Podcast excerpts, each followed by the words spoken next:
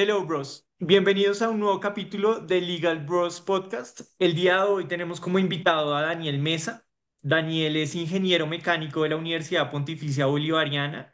Tiene un MBA de Holt International Business School. Eh, tuvo como primera experiencia laboral, eh, es- estuvo en la empresa Cadena S.A. y desde el 2012 es cofundador de Concretus, donde desempeña el cargo de director. En el capítulo de hoy queremos hacer una radiografía a la vida de Daniel como emprendedor, su proceso para construir eh, una empresa que es increíble, que nos llamó muchísimo la atención. Queremos saber sobre sus creencias, sobre emprender, los hábitos que le sirven eh, pues para haber construido esta empresa y pues para mantenerla. Eh, entonces, no siendo más, Daniel, bienvenido, muchas gracias por aceptar nuestra invitación. Daniel, Mateo, mil gracias por, la invitación. Eh, qué placer estar aquí con ustedes eh, en Legal Bros. Y, bueno, pues vamos a conversar bacano. Bueno, nos gustaría empezar eh, desde el inicio, saber cuándo se te despertó ese chip por el emprendimiento, si tú tiene que ver con tus papás, si fue desde el colegio, al final estudiaste ingeniería mecánica, no tanto administración, que de pronto es cuando la persona de pronto tiene esos dotes de emprendedor, decide administración, tú estudiaste ingeniería mecánica eh, ¿qué te llevó a tomar esa decisión? Entonces, empecemos por esa primera etapa. Pues, a ver, a mí, a mí, a mí yo creo que la, la gran mayoría de las cosas que me han pasado en la vida han sido medio, medio accidentales. Eh, digamos, en el colegio no fui un estudiante brillante para nada. Eh, yo diría que pasé más bien como, como sin pena ni gloria por el, por el colegio. Y, Y terminé estudiando ingeniería mecánica eh, porque a mí me gustaban mucho los aviones, me encantaban los aviones cuando estaba pelado. eh, y, y en algún momento quería estudiar ingeniería eh, aeronáutica. Yo soy golfista, mi hermano y mi papá también son golfistas. Y, y recuerdo alguna vez por allá cuando estaba por ahí en noveno décimo, jugando golf con mi papá, me preguntó qué, qué quería estudiar eh, o que al fin quería estudiar. Yo le dije que quería estudiar ingeniería aeronáutica. Eh, Y él me dijo que con todo respeto le, le, le pareció un error eh, inmenso porque, porque la aeronáutica era un campo eh, laboral muy estrecho aquí en nuestro país. Claramente en Colombia no construimos aviones. Eh, y él me dijo, hombre, más bien, ¿por qué no te metes a estudiar una, una carrera con un poquito más de, de campo laboral, con un poquito más de, de, de profundidad?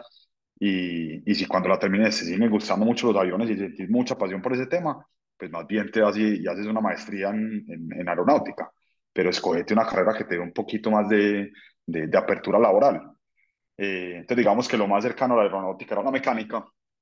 Eh, y si yo miro para atrás, yo creo que yo no había estudiado ingeniería eh, bajo ningún motivo, porque yo nunca fui bueno en, en las matemáticas puras. A mí la, la, la, parte, esos primeros cuatro semestres de, de ingeniería, que es donde están todos los cálculos, todas las matemáticas básicas, las geometrías, todas esas materias, a mí me dieron durísimo. Eh, fueron cuatro semestres súper luchados, pero cuando ya llegué como a la parte de ingeniería aplicada, eh, me, le empecé a coger un amor y un gusto gigante a la, a la ingeniería.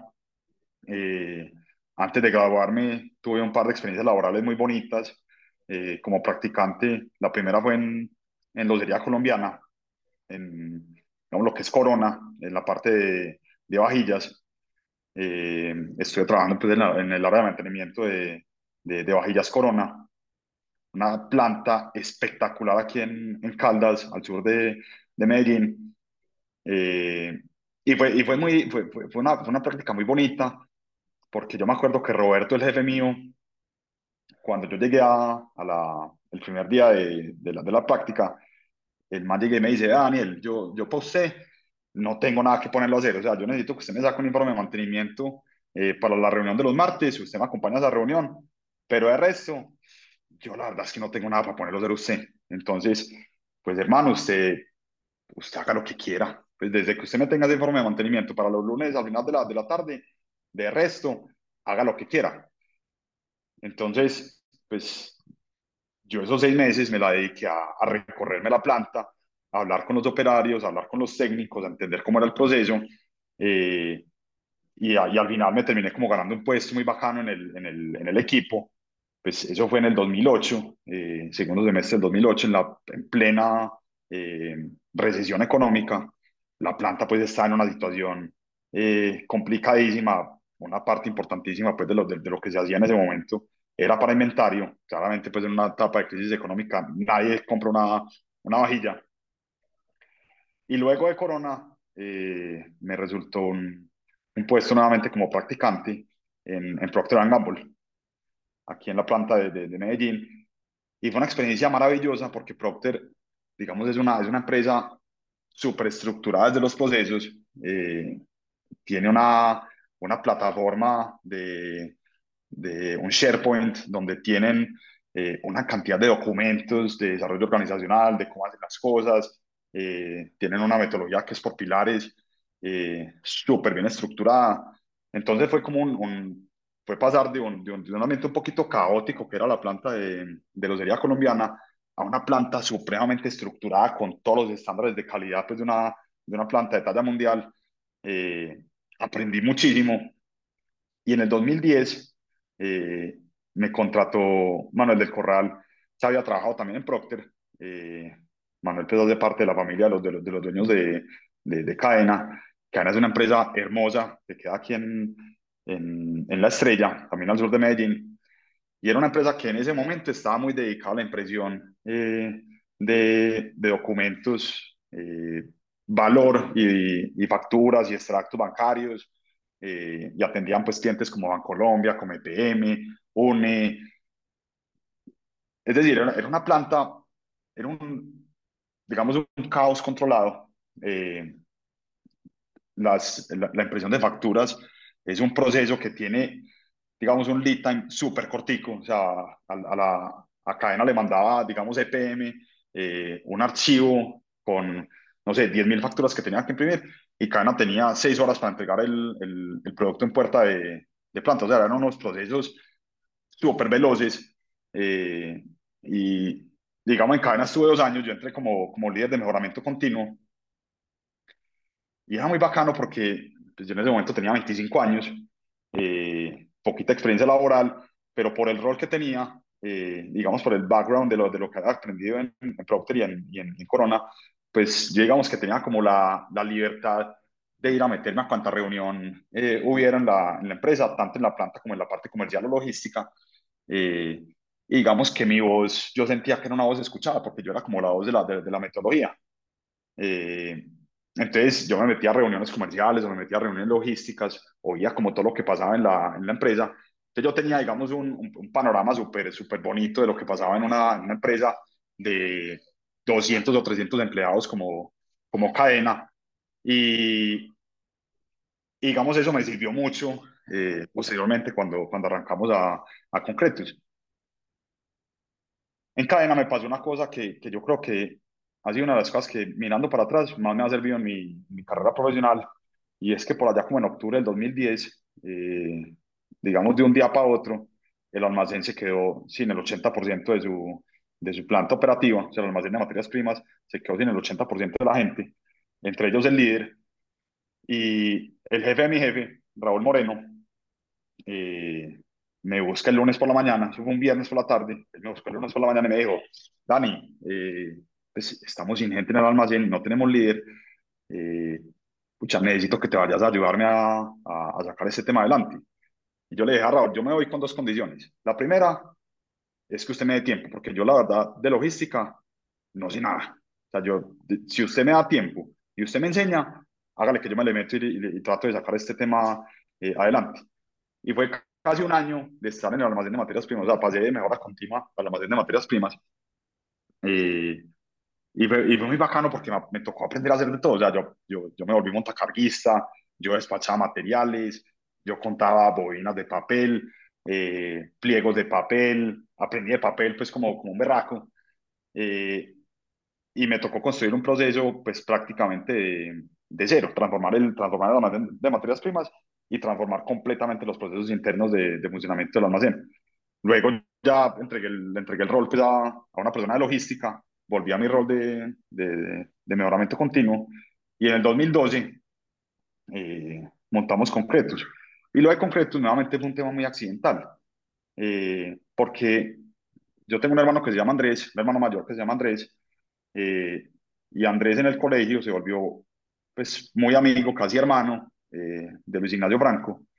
Y ellos cuando estaban en la universidad, digamos que tuvieron algún, pues, un proyecto de emprendimiento para montar una, una empresa de, de, alquiler de andamios y tacos y equipos de, de soporte para la construcción. Eh, y digamos, por diferentes razones nunca la montaron. Eh, Luis Ignacio después se fue a ir a Singapur, estuvo un par de años viviendo en Singapur, regresó a Colombia, estaba trabajando en la empresa de, de la familia mía, mi papá pues y mi, mi abuelo. Eh, mi abuelo fundó una empresa hace 50 años, hace más de 50 años de, de construcción, que después la cogió mi papá y, y, Luis Ignacio vuelve de Singapur a trabajar a, a, la, la, empresa pues, de, la, de mi familia. Y estando en esa empresa, pues como que se volvió a meter en el tema de construcción y le dijo a Andrés, hey, vení, ¿por qué, ¿por qué no nos sentamos otra vez a, a, a pensar este proyecto que teníamos desde tanto tiempo y que nunca lo sacamos adelante? Y, y me invitaron. Un día me invitaron y me dijeron, no, viste, mira, tenemos este, este proyecto, eh, ¿por qué no nos acompañas a, a, a crear esta empresa? yo la verdad, pues si les soy muy sincero, yo no tenía ninguna, ninguna intención en mi vida de ser emprendedor. Pues yo me soñaba siendo un, un buen empleado, un buen, un buen técnico, eh, y digamos con los, con los excedentes de salario, pues ir montando negocios, que, que, es algo muy parecido a lo que, a lo que hizo mi papá toda su vida. Eh, mi papá pues casi que toda su vida fue, fue, fue empleado, él, él llegó a ser pues el el, vicepresidente de, de, Familia Sancela, después fue el presidente de, de Colombia Móvil, pues eh, Ola, fue el que montó a, a, Ola, pues lo que es ahorita eh, Tigo.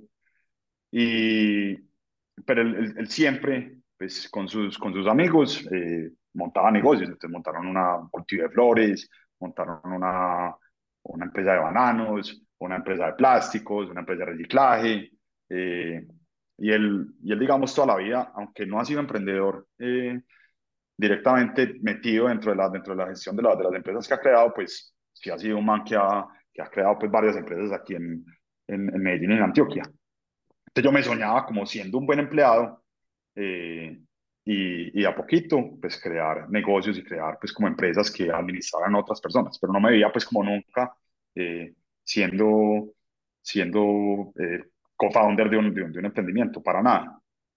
Pero entonces empezamos a trabajar esta, esta idea, eh, digamos que rápidamente pivotamos de la idea de hacer una empresa de, de equipos de, de, construcción a una, a una empresa de, alquiler de máquinas para, para mezclar concreto. Eh, le trabajamos como cinco o seis meses a ese, modelo de, negocio, nos dimos cuenta que ahí tampoco había eh, mayor potencial y al final terminamos en el tema de, de prefabricados de concreto. Y eso fue, nosotros arrancamos a trabajar en la idea de negocio en el 2011. Eh, nosotros, hablo de Luis Ignacio, Franco y yo, nos salimos de, de trabajar eh, en nuestros trabajos pues en, en, en julio del, 2000, del 2012 y montamos a concretos. Eh, y lo montamos nosotros dos eh, porque, digamos, los otros socios, mi hermano y otro par de socios que teníamos en ese momento, pues mi hermano se iba a ir a hacer un MBA a, a Duke eh, y los otros dos pues tenían sus, sus empleos muy estables, uno de ellos tenía un bebé recién nacido y claramente pues, no, no, no, podía dar el salto al vacío del, del, emprendimiento. Y arrancamos Luis Ignacio Franco y yo en, en julio del 2012 tratando de, de vender industrialización de productos constructivos. ¿Y por qué ese negocio? Porque, digamos, la hipótesis de nosotros en ese momento, en julio del 2012, era que la industria de la construcción en Colombia era un, una industria absolutamente artesanal, que hoy lo sigue siendo. O sea, uno ve la construcción de un edificio de, de vivienda y eso tiene una cantidad de procesos muy artesanales con un, con un nivel de imprecisión, digamos, muy alto. Eh, entonces nosotros decíamos, venga, llevémosle a, a, estas obras que son tan imprecisas, que son medio caóticas y que tienen una cantidad de costos ocultos que no, que no, que no alcanzan a meter dentro de sus presupuestos, eh, llevemos una propuesta de industrializar procesos constructivos, construir por fuera de la, de la, de la, de la, de la obra eh, cosas que se hacen en concreto, como las escalas, como fachadas, antepechos, una cantidad de cosas que se hacen en las, en las obras en concreto que son supremamente difíciles de, de, de construir. Eh, y llevemos una propuesta donde los tiempos estén asegurados, el coste esté asegurado eh, y la calidad dimensional esté asegurada. Esa era, la, esa era la propuesta de valor de nosotros. Y así arrancamos. Pues el primer proyecto que tuvimos pues fue con la empresa de, de mi papá. Yo me acuerdo que cuando yo le conté a mi papá que, que me iba a salir a montar este, este negocio, mi papá me hizo tres preguntas. Me dijo, ¿te vas a salir a montar un negocio? Ah, qué, qué, qué bonito. Eh, contame a quién le vas a vender. Yo le dije, no, no, no, no, no, no tenemos claro, pero, pero le vamos a meter para, para entender a quién le vamos a, a vender. Me dijo, buenísimo. ¿Y contame a qué precio? Yo le dije, no, no tengo ni idea del precio, pero le vamos a meter duro para, para tratar de entender el, el, el precio. Me dijo, ah, ¿y qué producto? Yo le dije, no, tampoco tengo ni idea, pero, pero créeme que le vamos a meter duro para, para entender cuál es. Y me dijo, mira, pues, con todo el respeto, deja ese huevón. Vos lo que vas a salir es a gastarte la plata de tus socios, la plata que no tenés, eh, y esperar a ver qué lluvia, te, qué, qué, qué idea te llueve del, del, de la estratosfera. Eso no, eso no funciona así. Pues bájate ese, de esa nube. ¿Vos puedes hacer escalas? Y yo le dije, sí, sí podemos hacer escalas. Nunca habíamos vaciado un milímetro cúbico de concreto en la, en la vida, pero nosotros en esa época nos decían que si podíamos hacer cualquier cosa y la respuesta inmediata era sí. Eh, entonces me dijo, ¿puedes hacer escalas? Yo le dije, sí. Me dijo, listo. Entonces vas a coger las escalas de este proyecto que estamos arrancando, las vas a analizar y si el precio te da igual o menor a lo que nosotros tenemos presupuestado, yo te doy ese contrato a vos. Entonces salimos, le empezamos a tirar Excel al, al, al, proyecto y al final llegamos a un precio por escala de 2.515.000 pesos, que era más o menos 50.000 pesos por debajo de lo que tenían en el, en el presupuesto. Entonces nos dieron el contrato y arrancamos. Digamos, ese modelo de, de trabajo de hacer construcción industrializada nos duró dos años y medio. Y en el proyecto que mejor nos fue, quedamos en punto de equilibrio. O sea, en la gran mayoría de los proyectos perdíamos plata, lo que pasa es que la, el, el, este negocio en, en, construcción funciona mucho con anticipos, entre nosotros, digamos, el, el símil es como, como si uno va caminando con una pala, abre un hueco y con la, con, el, con la arena que sacó el hueco que está abriendo, pues tapa el anterior. Y así era. Lo que pasa es que el hueco cada vez iba profundizando más. Eh, y por allá, a final del 2014, eh, pues la empresa estaba en una situación financiera eh, pues, horrible estábamos súper endeudados, acabamos de salir de un proyecto que nos costó toda la plata del mundo y perdimos toda la plata del mundo. Y por esa época, es que vuelve y juega, es que la, la, las cosas en la vida son, son, le llegan a uno muchas veces muy accidentalmente, sin uno, sin uno planearlo. Eh, y nosotros con el, con el tiempo nos hemos ido volviendo como, como discípulos de la teoría de, de, de la estrategia emergente de Alejandro Salazar, nosotros, la oficina de nosotros en ese momento quedaba en el sótano de la, del, del apartamento de mis papás. Había un pequeño cuarto, cuarto útil, que lo llamaban pues cuarto de hobbies. Entonces nosotros teníamos una, una oficina ahí y el cuarto de hobbies de al lado era el cuarto de hobbies donde tocaba saxofón eh, Gonzalo Pérez, el que hasta hace un par de meses fue presidente de Sura. Entonces Gonzalo conocía a, a los papás de la, de la suegra de Luis Ignacio y, y un día salimos juntos de la, de la oficina, nos saludó, nos dijo, oiga muchachos, ¿ustedes qué es tanto lo que hacen ahí, hombre? Yo veo que ustedes entran temprano, se van tarde, eso trabajan con un braco, cuenten ustedes qué es tanto lo que hacen, hombre. Eh, entonces, lo invitamos a la oficina, le mostramos pues, lo que estamos haciendo, y en una de esas, Luis Ignacio había diseñado una, una banca que posteriormente ganó Premio Nacional de Diseño, que se llama la, banca, la, la Banca Viro, fue el primer producto en concreto de la historia de Colombia que ganó Premio Nacional de Diseño. Le mostramos esa banca y él nos dijo, venga, me gusta mucho ese producto. Nosotros estamos haciendo una reforma en las, en las instalaciones de Suramericana y vamos a, a, crear un espacio público y esa banca me gusta. Eh, ustedes, ¿por qué no me ponen esta, esta banca en, en, en Sura? Si ustedes me ponen esta banca de aquí a un mes y, a mí, y, y la calidad es buena y, y al equipo les gusta, yo me comprometo a que yo les compre esas dos bancas de ustedes. Entonces salimos pues disparados a, a hacer la, la, banca y al mes estaba la banca puesta bajo un arbolito en, en, en Suramericana aquí en Medellín. Espectacular la banca.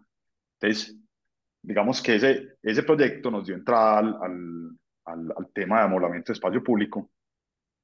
Y cuando nosotros empezamos a profundizar en el, en el amoblamiento de espacio público, nos dimos cuenta que la, la oferta de, de amoblamiento en, Colombia, pero también en la región, era una oferta muy pensada desde lo funcional, pero que en términos estéticos era súper limitada. O sea, las bancas que habían en este, en este país y que todavía no lo ven en, los parques de, de, nuestras ciudades, pues eran bancas, la verdad, muy feitas, muy mal logradas desde lo, desde lo estético, que simplemente cumplían con la función de que la gente se pudiera sentar ahí. Entonces nosotros empezamos a proponer productos con muy buen contenido y diseño y con un acabado del concreto mucho mejor de lo que se conseguía. Y, y le empezamos a mostrar eso a los, a los, a los arquitectos. Luis Ignacio es arquitecto, entonces digamos que tenía una llegada muy, muy, muy buena con ese público. Y cada que nos íbamos para una oficina de, de, de arquitectura, la gente nos decía como, pocha, por fin alguien está pensando en diseño con el, con el, para el espacio público, por fin alguien está haciendo algo, algo, algo bonito y algo, y algo diferente. Entonces, pusimos este proyecto en, en, en, en Suramericana y ahí, digamos que nos enfocamos 100% en hacer mobiliario de, de, espacio público. Eso es más o menos como la, la, la historia de cómo llegué yo a, a, a ser cofundador de esta, de esta empresa. Claramente, cero buscado o sea, no, es, no fue nada que yo, que, que yo, yo no si, si, yo me pusiera a decir, a decir aquí eh, que yo toda la vida me soñé pues con ser emprendedor, con montar rapis, con, estaría diciendo una mentira eh, gigantesca porque no fue así, fue absolutamente accidental. Gracias, Daniel, por compartirnos esa historia. Eh, a mí me queda una pregunta, una duda, eh, y es, digamos, ustedes ya tenían como esta deuda proveniente de pues, la primera línea de negocio que habían trabajado esos años. ¿Cómo eh, ustedes decidieron, digamos, liquidar esa sociedad y empezar una nueva eh, o, digamos, pagar esa deuda que tenían con, con, con, con digamos, con, con esta nueva línea? No, digamos que lo que, lo que hicimos, y ahí, y ahí vuelve y juega, yo creo que nosotros, eh, durante el tiempo que hemos estado, eh, los 11 años que llevamos, más de 11 años que llevamos, nosotros siempre hemos dicho que uno construye primero buenas relaciones y después hace buenos negocios. Eh, por allá a final del 2013, eh, eh, Manuela Gómez, que es la, que es la esposa de, de, de, Luis Ignacio, mi socio, Manuela es médica, eh, atendió en su consultorio a un señor que se llama Ricardo Sierra. Yo a Ricardo lo conocía pues, hace muchos años porque, porque me conocía a mi papá pues, y, y habíamos jugado golf eh, varias veces. Ricardo es el, el cofundador de, el, o el fundador pues de, de Distribugar, un señor pues increíble que, que para nosotros pues ha sido un, un mentor y un apoyo eh, enorme. Ricardo conoció a Manuela, le preguntó a Manuela qué, hacía su esposo, eh, pues Manuela le dijo, bueno, en ese momento eran novios, contame qué hace tu novio, Manuela le contó pues un poquito de lo, de lo que hacíamos en concretos, y ella le dijo, yo quiero, yo, yo quiero conocer a esos muchachos, porque a mí me gusta mucho apoyar eh, eh, emprendedores. Entonces lo invitamos a la, a la oficina, nos conoció, ya quedaron, ya quedamos pues como, conoció la empresa, ya quedamos como en contacto. Y a final de 2014, cuando estábamos en esa situación financiera tan, tan complicada, eh, pues nosotros le pedimos una reunión a, a Ricardo y, y, fuimos a la oficina y le contaba, mira Ricardo, estamos en este, en este tema, estamos, pues, estamos en una situación financiera muy complicada, eh, él en ese momento hacía parte de la junta directiva de, de Bancolombia. Entonces le dijimos, Ricardo, necesito que nos, necesitamos que nos ayudes con esto.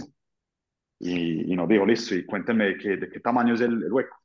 Yo no me acuerdo, eran 200 o 300 millones de pesos de esa época, eh, que para nosotros era un platal, pues sigue siendo un platal, pero para nosotros pues era el, el mundo entero. Eh, y Ricardo dijo, listo, venga, que yo les, yo les ayudo con ese tema. Cogió el teléfono, y llamó un, a un banquero de la sucursal de, de Bancolombia en el centro de Medellín y le dijo, vení, ayúdame y atendeme a estos muchachos, que yo los conozco, eh, yo sé quiénes son, sé, conozco a sus familias y yo tengo mi palabra que estos pelados son, son, son gente decente y gente buena, eh, necesito que los ayudes, que están en una situación financiera pues como, como complicada. Nos fuimos para Bancolombia, Bancolombia nos, nos prestó una plata, eh, que fue digamos, un salvavidas, un salvavidas muy pesado, pero salvavidas al final. Eh, y con eso, pues, digamos que cubrimos el, el hueco y empezamos a, a, pagar esa, esa deuda. Esa deuda la terminamos de saldar como a los dos, como a los dos años. Nunca nos colgamos en una, en una cuota, nunca nos hemos colgado en una cuota. Eh, nosotros en, en concretos siempre hemos tratado pues, de ser eh, muy buenas pagas y, y, ese fue como el, como el salvavidas de, de concretos en ese momento. O sea, si, si nosotros no hubiéramos conocido a, a Ricardo, yo no sé si él hoy sea consciente de lo que él, de lo que él implicó en, en, la, en la historia de concretos, yo creo que esta empresa no existiría. Bueno, yo, yo, te tengo una, una pregunta y es, digamos, cuando las personas escuchen tu introducción, cómo es tu crecimiento profesional eh, y pues personal, como pues los diferentes cargos que tuviste y lo que eres hoy en día, tu mentalidad, digamos, cambió, tú, pues tú mismo dices, tú no tenías el sueño de ser un emprendedor, de crear una empresa, sino más bien un trabajo estable y pues con ese dinero sobrante, pues ibas a tener negocios que pronto uno no los ve como un emprendimiento, sino más bien como una inversión. Pero crees uh -huh. que con todo lo que has hecho, digamos, pues hiciste la maestría en Holt, digamos, pues yo también que soy exalumno, pues como que tiene diferentes clases que como que uno le incentiva a emprender, que tiene, digamos, los Business Challenge, todas estas clases, ¿crees que tu pensamiento hoy en día ha cambiado al momento de hacer negocios? Y si miras hacia atrás, hubieras dicho, bueno, de pronto más joven sí me ha gustado ser emprendedor y no este camino un poco más largo al momento que dar cronquetus? Mira, yo creo que yo creo que indudablemente me ha cambiado la, la, la visión. Eh, pero yo sí creo que el, que el, que el hecho de haber sido eh, empleado y haber conocido cómo funciona una, una empresa al, al, interior fue muy importante para mí y lo, y lo valoro mucho. Yo creo que es, yo creo que las personas, cuando, cuando uno sale de la universidad, uno tiene una gran cantidad de, de, de conocimientos, pero son conocimientos que no tienen, que no tienen practicidad. O sea, la gran mayoría de las, de, las cosas que uno ve en la, en la universidad, pues yo vi, no sé, mecánica de fluidos, termodinámica, resistencia de materiales, transferencia de calor, una cantidad de, de, de materias, pues y, si uno se va un poquito más para atrás en la carrera, pues cálculo, cálculo integral, cálculo vectorial, eh, ecuaciones diferenciales, una cantidad de, de, materias matemáticas que uno en ese momento como que no sabe exactamente cuál es la, la, la, la practicidad de ese tipo de, materias. Y uno alega mucho y uno es como, pucha, ¿yo para qué tengo que ver pues varias variables? ¿Yo cuándo voy a hacer un, un cálculo de variables pues en mi, en mi empresa? Pues a mí me ponen hoy a hacer una, una operación de calculador de variables y me pongo a llorar, no tengo ni idea. Eh, pero yo creo que al final lo que, lo que termina dando, primero el proceso en la, en la universidad y luego el proceso de, de uno ser empleado y entender cómo funcionan las, las empresas por dentro, es, es una capacidad mental para entender y, y digamos, diseccionar los, los problemas. Porque cuando uno sale de la universidad y no tiene eh, experiencia y se mete a, a, a, emprender, y más ahora con los modelos de emprendimiento que hay, que en esa época que nosotros arrancamos, eh, digamos que casi que no existían, pues ahora el tema de, de, de venture capital en nuestro país está muchísimo más eh, desarrollado, la disponibilidad de capital es mucho más amplia que lo que había en ese momento. Eh, digamos que uno, yo, yo siento que lo que pasa con ese tipo de, de personas que salen de la universidad de una se meten a, a emprender es que les falta como como realmente un poquito de, de, sentido de cómo se hacen las, las, las cosas. Y, y, la verdad, creería que no, que, no, que no comete muchos errores. Nosotros cometimos muchísimos errores eh, al, al, principio, pero también, también los errores, eh, pues la vida yo creo que es como un, un cúmulo de, de, errores y de, y de choques que nos da contra, la, contra el mercado y contra la, contra la vida que le permiten a uno ir como, como cambiando de rumbo y ajustando los, los, los procesos. Yo siempre le digo al, al, al equipo de trabajo mío, allí comete errores, no, no, no le susto cometer errores. Yo llevo 11, más de 11 años cometiendo errores y lo seguiré cometiendo el resto de mi vida, porque es que el, el error, uno se pone a ver un bebé, yo tengo dos niños, por ejemplo, uno de cuatro y otro de dos, un niño cómo aprende a caminar, uno aprende a caminar cayéndose y se cae y se cae y se cae y se cae y se cae y se cae y se cae hasta que eventualmente se para y camina. Entonces yo creo que el, el, el, el hecho de uno, de, uno, de uno aprender y, y embarrarla es súper importante. Pero cuando uno tiene experiencias laborales, así sean experiencias laborales cortas, antes de hacer su, su emprendimiento, digamos que usted lo que está haciendo es hacer errores con la plata del, del, otro, porque al final vos, vos llegas a una, una empresa, pues sea un rol técnico, sea un rol comercial, lo que sea, pues vas a cometer errores, pero son errores que a tu bolsillo directamente eh, no le cuestan, y, y, no, y no quiero decir que uno sea irresponsable, ni que sea pues como, como, como mala leche y, y vaya pues simplemente como a, a, cometer errores, a ver cuántos puede cometer antes de que lo, de que lo echen, sino que realmente pues, vos estás aprendiendo en un contexto que no conoces eh, a, digamos, a pasar de ser un, un, un, un, pelado, un muchacho, a ser un adulto, que es, es, es esa, esa, etapa de los, de, los, de, los, de los 20 a los 25, de los 18 a los 25, es una etapa que en el cerebro humano es súper importante. Eh, entonces, pues es como uno como acorta y cómo, y cómo reduce hasta cierto punto el, el, el riesgo en el, en el momento de, de, de, emprender. Entonces yo la verdad no me, no me, no me arrepiento de, de nada de lo que, de, lo que hice en mi, en mi carrera antes de ser eh, emprendedor. Siento que, me, que todo eso me, me ayudó y me formó de manera impresionante.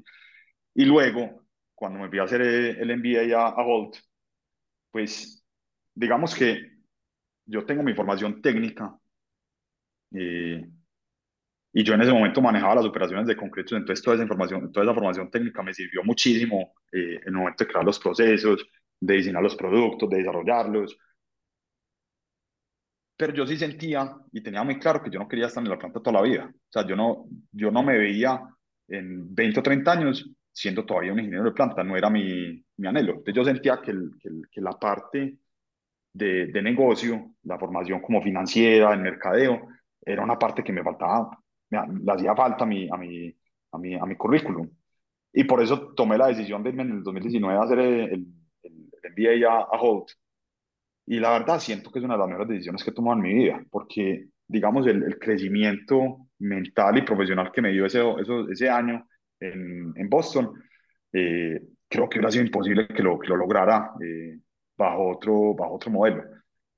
Y entonces, entonces, entonces sí, yo siento que he cambiado muchísimo en estos 11 años, pero la verdad no me arrepiento ni un segundo de las cosas que, que hice antes de ser eh, emprendedor. Creo que todo eso me sirvió y me sirvió demasiado.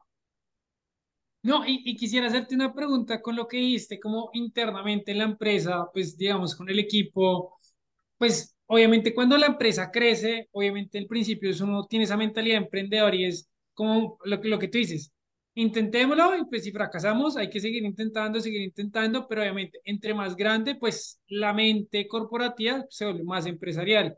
Pero uh -huh. tú, ¿cómo lo, o sea, tú y los fundadores, ¿cómo lo manejan hoy en día ustedes mismos y con el equipo? Es como, no, mantengámonos como emprendedores dentro del equipo, pues como incentivar ese pensamiento emprendedor, como, no, intente, traiga nuevas ideas, ¿cómo, cómo lo manejan hoy en día? Mira, el, el, el la forma como nosotros lo hacemos en, en, eh, digamos que la, teoría de nosotros es, digamos, cuando las empresas crecen, eh, hay, un, hay un pecado que yo siento que cometen muchas, eh, y es que cuando las empresas empiezan a crecer, pues digamos, empieza a aumentar el nivel de caos, y al aumentar el nivel de caos, pues la, digamos que la tendencia que tiene el, el, el fundador o el, o el emprendedor es a tratar de controlar ese caos. Y la forma de controlar el caos es controlarlo a través de, de, procesos. Entonces empiezan a poner una cantidad de políticas y de procesos que hacen que la, que la, que la gente tenga un framework súper claro de, de dónde, empieza, dónde empieza su, su, su, rol, dónde termina, y cuáles son como las cosas que, que puede hacer. Nosotros en concretos lo hemos tratado de hacer de una manera eh, diferente. Y la forma como nosotros lo hacemos es nosotros no cubrimos el caos con, con, con, procesos, lo cubrimos con talento y le damos al talento, pues, digamos, libertad para que, para que tome decisiones. Entonces, digamos, uno contrata una, una persona y les va a poner un ejemplo muy claro. Eh, en el 2019, cuando yo me fui a, a, a Holt, pues yo manejaba la, la, planta de producción, entonces hicimos un proceso de selección eh, y contratamos a, a una mujer maravillosa que se llama Lina Paola Serna Llega Lina Concretus, eso fue en junio del 2019. Eh, primer día y me dice, Dani, mira, eh, yo quisiera hacer una evaluación de, de, cuál es la planta que yo estoy recibiendo. O sea, yo quisiera como entender en qué están como los procesos de, de, producción, eh, pues para yo hacer un plan de trabajo y, y empezar pues a mejorar de, a poquito este, esta planta. Yo le dije, pues ya, vaya para la planta, ¿cuánto tiempo necesita? Me dijo, no, necesito 15 días. Y esto hágale, vaya 15 días y, y, en 15 días hablamos. Entonces, Lina se enterró en la planta 15 días y a los 15 días me llamó y me dijo, mira, ya, ya tengo lista la, la, la evaluación, eh, sentémonos tú, Andrés, Andrés es mi hermano, que maneja, pues, que maneja la parte administrativa y financiera de, de, de Concretus, eh, y les, les muestro lo que, lo que encontré. Me hizo una presentación, un PowerPoint, pues, súper bien estructurada, eh, con cada uno de los procesos de, de producción, entonces en almacén, que cómo estábamos, cuál fue la calificación, en producción cómo estábamos, en baleado cómo estábamos, en terminación cómo estábamos, en moldes cómo estábamos, todas las, todos los procesos de, la, de la planta. Y al final me dijo, mira, Dani, el, la, pues, al final la calificación que yo le pongo a este proceso es 2,9 sobre 5. Y yo la miré y le dije, Lina, 2,9 sobre 5. O sea, quiere decir que yo llevo 7 años en este negocio y no alcanzo ni siquiera, no, no, ni siquiera me hace el 3. No alcanzo ni a, ni a pasar raspando. Y me dijo, Dani, pues yo te tengo que ser honesta, no, no, no, no pasaste. Yo le dije, bueno, listo, hágale, pues cójalo y, y, y mejorelo, pues ¿qué, ¿qué, más vamos a hacer? Eh, entonces, es como eso, es como, más bien llenemos, llenémonos de talento y dejemos que el talento sea el que florezca dentro de, uno, dentro de un marco eh, normativo que a veces es medio vago. Digamos que nosotros tenemos procesos para las cosas que son repetitivas, digamos, usted cómo hace una, una entrada de almacén al sistema, pues eso es un proceso que está, que está estandarizado. Pero al final, yo como le tengo que llegar a un cliente, pues señor comercial, como usted mejor considere, vaya, haga lo mejor que usted, que usted pueda. ¿Cómo tengo que pensar un proceso productivo en la, en la planta? Dina, como usted quiera, vaya, hágale. Si se equivoca, pues dése cuenta rápido y, y corrija. Eh, pero, pero a mí no me, no me pregunte, no me llame, no me pida, no me, no me, no me ponga el nada. Vaya y piense usted eh, que usted es lo suficientemente inteligente y talentosa para que, para que pueda entender y, y, y, y determinar cómo es la mejor forma de, de, de hacer el, el, el, proceso. Y yo siento que nos ha funcionado muy bien. Tenemos hoy una, un, una planta en la que, en la que somos casi, casi 80 personas eh, actualmente, eh, 18 en la parte administrativa, y cada persona pues tiene medio claro cuál es su, su función, pero siempre salen cosas que no están, que no están eh, digamos, escritas en, el, en, la, en, la, descripción de cargo de nadie, y alguien lo termina cogiendo. Entonces hay una feria, pues alguien se termina encargando de la feria. Hay un, hay que preparar un evento para, para tal cosa, entonces alguien lo, o sea, es, es como un, un, poquito como de, de, de, libertad, nosotros lo llamamos libertad con responsabilidad. A mí no me cuente eh, el esfuerzo que tuvo que hacer, muéstrame el resultado. La mano de lo que nos cuentas, yo te quería hacer una pregunta sobre el diseño y el papel del diseño en la empresa. Ustedes, por uh -huh. ejemplo, lo escribieron como el diseño es el diamante de nuestro negocio. Entonces, me imagino que va de la mano que a los diseñadores les dan esa misma libertad y en lo que se enfocan es en adquirir ese talento, pero eh, no es algo fácil, es un proceso que requiere creatividad, entonces se lo dejan exclusivamente a ellos.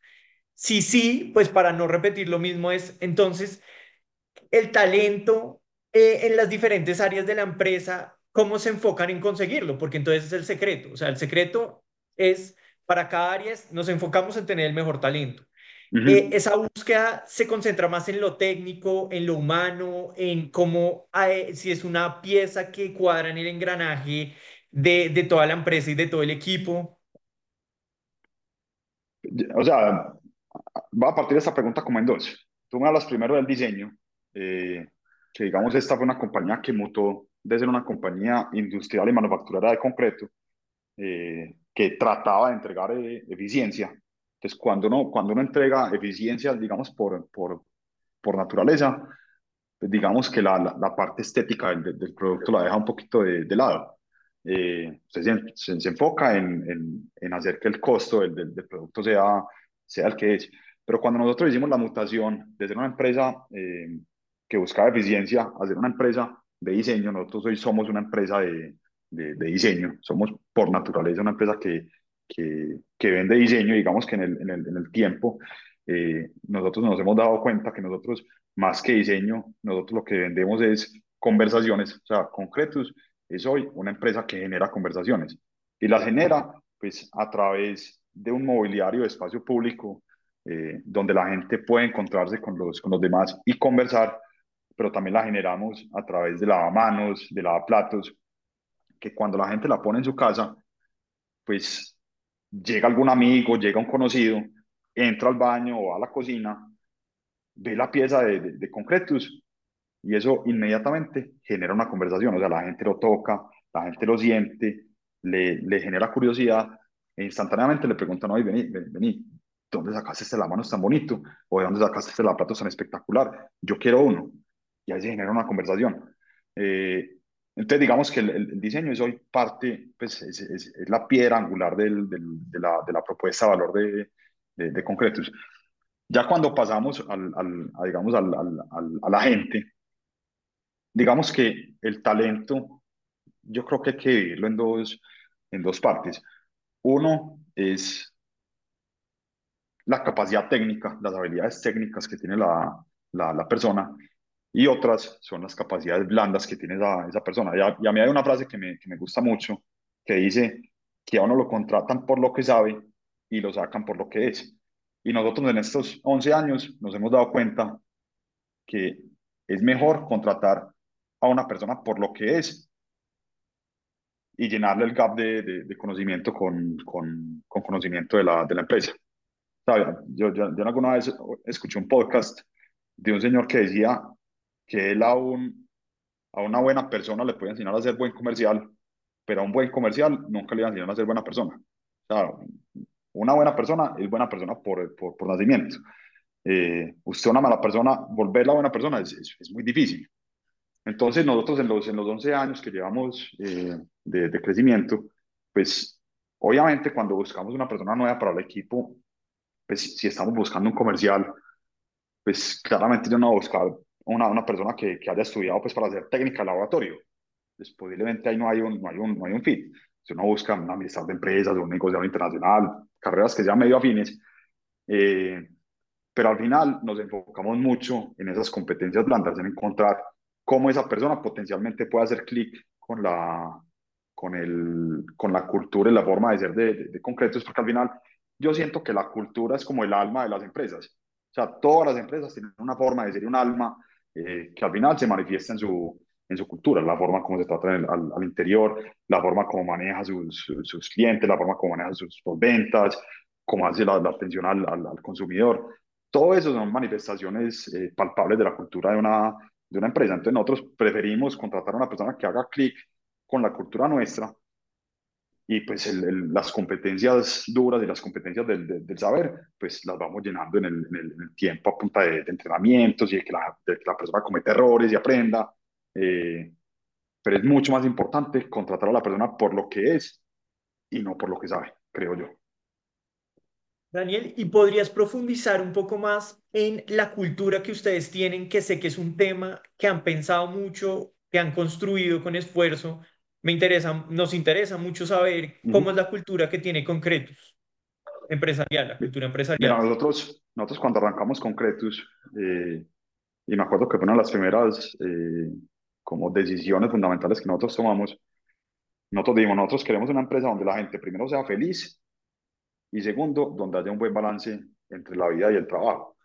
Eh, o sea, donde a mí, a mí, me causa un poquito de, de, de, de, extrañeza que las empresas usualmente son muy, son muy laxas a la hora de pedirle tiempo a, sus, a, sus, a los integrantes de su, de su equipo de trabajo, pero son súper malas para, para entregarle tiempo a la, a la persona. Entonces, de mira, necesito que vengas mañana, eh, sábado, a las 8 de la mañana, que necesitamos hacer un inventario. De la persona, el sábado a las 8 de la mañana. O vení, quédate un par de horitas más, eh, que necesitamos sacar esta, esta presentación que tenemos que entregar mañana. Dale, se queda dos horitas más.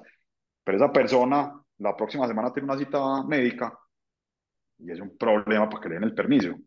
Nosotros, pues, digamos que el, el primer, el, el, pilar fundamental de, de, de, de concretos, de la cultura de concretos, es libertad con responsabilidad. Entonces, digamos que la libertad la asumimos eh, como un concepto donde la gente, pues, puede estar en la oficina, puede estar en su casa, puede estar en un café, puede estar en Barcelona, Nueva York, donde quiera. A mí no me importa si usted está cerquita o está lejos. Usted tiene unos temas que tiene que entregar, entréguelos, entréguelos muy bien. Tiene un tema con un cliente que tiene que resolver, pues resuélvalo muy bien. Eh, y el segundo es la Entonces, digamos, en, en, ese caso, pues nosotros no tenemos un, horario de trabajo establecido. Nosotros no tenemos una política de vacaciones establecida. O sea, la gente puede sacar tantas vacaciones en el año como, como, como desee, siempre y cuando, si se va de vacaciones, pues le entregue al, al, compañero de trabajo eh, pues sus responsabilidades y sus pendientes y le diga, mira, aquí están estos, estos temas que, que van a quedar pendientes. Si te sale este tema, pues llama a esta persona. Si te sale este temita, mira, aquí lo, lo resolves. O sea, dejar todo muy bien eh, explicadito para que la persona pues, lo, lo pueda eh, entender. Y por otro lado, pues eso se conecta con la, con la, con la responsabilidad. Y al final es que nosotros entendemos que las relaciones humanas se basan en tres aristas. La, la, la confianza, el respeto y la admiración. Si usted no siente confianza, no siente respeto y no siente admiración por la persona con la que está conviviendo, con la que está trabajando, esa relación más temprano que tarde se va, se va, a terminar. Eh, entonces, si buscamos que la gente pues mantenga un nivel de respeto, mantenga un nivel de, de admiración por el, por el otro, eh, y al final, si yo te doy la confianza a ti para que hagas un trabajo que yo no puedo hacer que yo, o que yo no soy capaz de hacer, pues espero que tú me respondas con toda la responsabilidad del mundo y me entregues el mejor trabajo que tú De acuerdo. Y eh, pues yo leí una cosa que escribiste hace poco que me gustó muchísimo sobre este punto. Se las voy a leer porque quiero que en el tiempo que nos eh, queda profundicemos. Eh, fue lo siguiente. Esto lo escribiste tú. Creo que en la vida hay muchas situaciones suma cero, pero también muchas en las que el entorno nosotros mismos nos pone a competir sin necesidad. Por ejemplo, si quiero que mi empresa sea rentable, tengo que pagar, eh, tengo que pagar bajos salarios. Para que a mí me vaya bien, el otro le debe ir mal. En el eh, entorno empresarial, eh, empresarial prefiero buscar situaciones en las que si yo gano, el otro también, o por lo menos lo pierda. Creo que los líderes...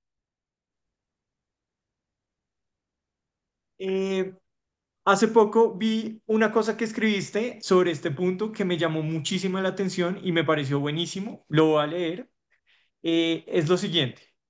Escribiste tú. Creo que en la vida hay muchas situaciones suma cero, pero también muchas en las que el entorno o nosotros mismos nos pone a competir sin necesidad. Por ejemplo, si quiero que mi empresa sea rentable, tengo que pagar bajos salarios. Para que a mí me vaya bien, al otro le debe ir mal.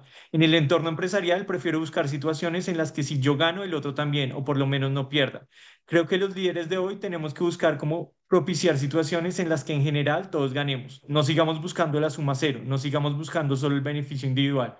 Cuando empecemos a pensar cómo construir en colectivo, tendremos mejores resultados y tendremos una mejor sociedad.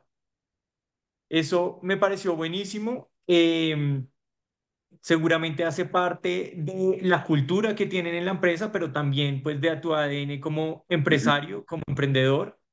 Eh, no sé si puedas profundizar eh, sobre este texto que escribiste.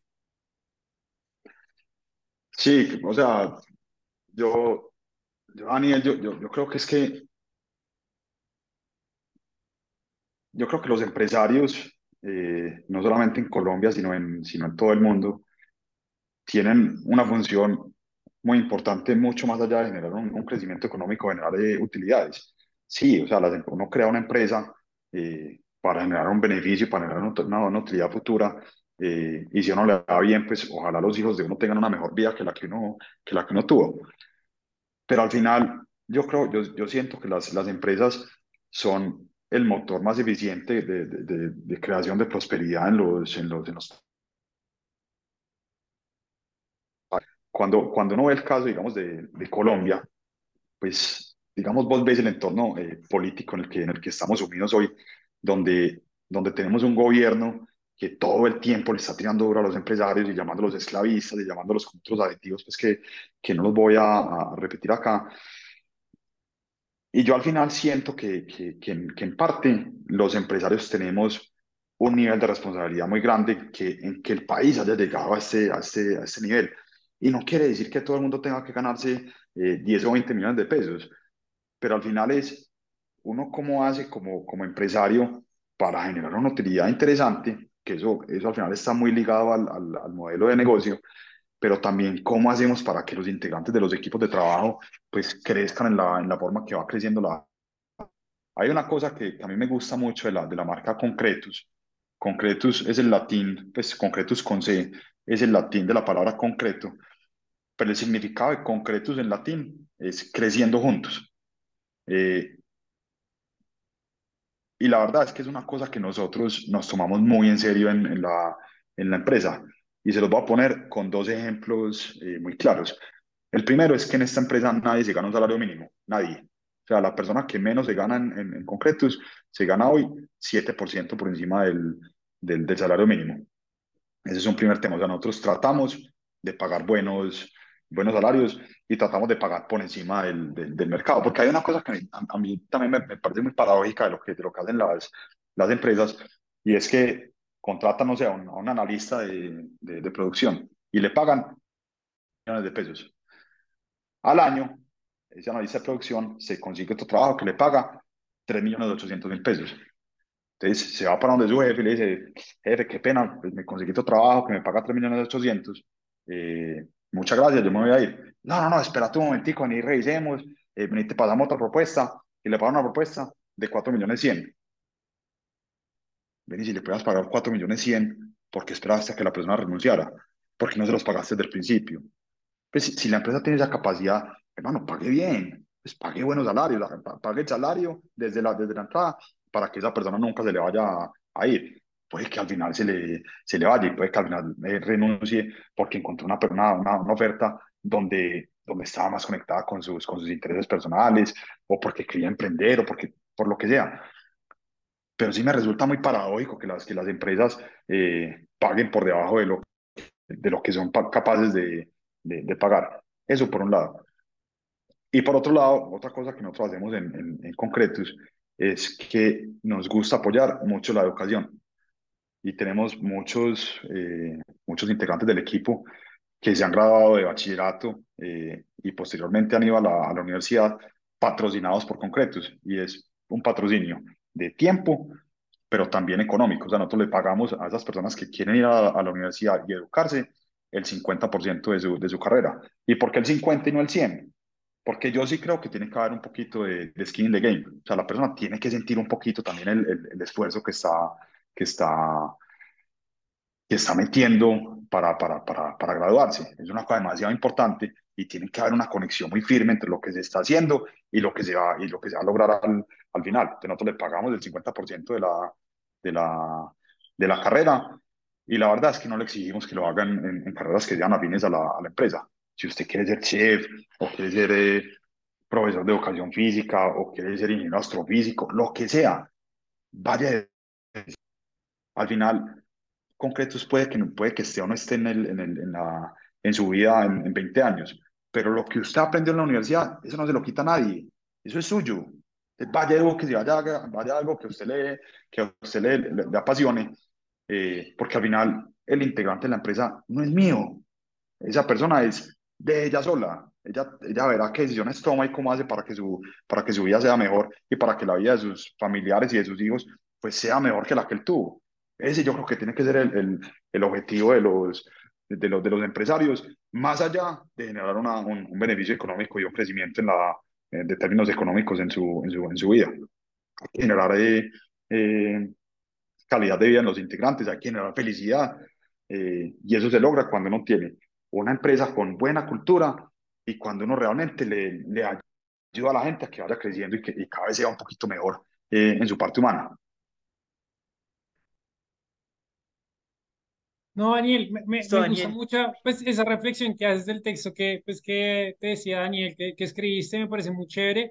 Muchas veces, pues, uno escucha lo que tú dices en las noticias, se discute sobre todo el salario mínimo, que lo que tú dices, pues hay una base, pero no es obligatorio que las empresas pues tengan que pagarlo, simplemente es el mínimo. Entonces, es muy chévere y muy inspirador, digamos, para otros empresarios de tener en cuenta que pues poder mirar y, y ayudar diferentes maneras a, pues, a la población colombiana es de pronto te puedo aumentar un poquito el salario, te puedo impulsar a educar y todos estos pequeños pasos o pues, pequeños incentivos que han dentro de la empresa, no solo pues mejora la empresa porque genera eh, una pertenencia del, del empleador con el empleado y viceversa, sino que también pues Total. tiene una semilla que va a crecer poco a poco dentro de la sociedad. Entonces, por lo menos de mi parte, me parece muy chévere y pues aplaudo pues esas iniciativas tanto empresariales y sociales que tiene concretos.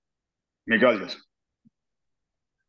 Daniel, y como última pregunta, queríamos saber eh, cuáles son los planes de crecimiento de Concretus que sabemos que tienen algunos eh, y de la mano es eh, eh, las personas que quieran, o sea, consumidores eh, que quieran comprar o empresas o entidades que quieran contactarlos, ¿dónde los pueden encontrar?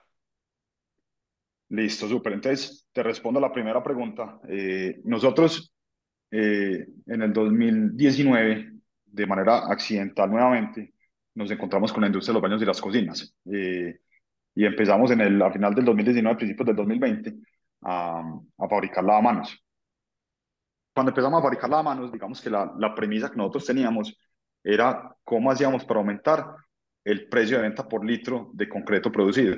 Nosotros en esa época, para, para, para ponerles un, un dato, un litro de concreto puesto en una banca de espacio público lo vendíamos alrededor de 8.000, 8.500 pesos por litro puesto en puerta de planta y nos dimos cuenta que en un lavamanos el mismo litro lo podíamos vender entre 40 y 50 mil pesos con un poquito más de costo.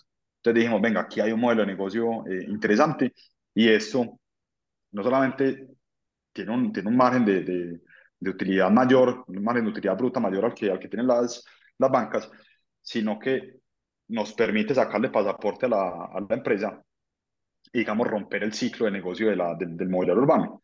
El mobiliario urbano en Colombia está muy atado al, a los ciclos electorales de alcaldías y gobernaciones.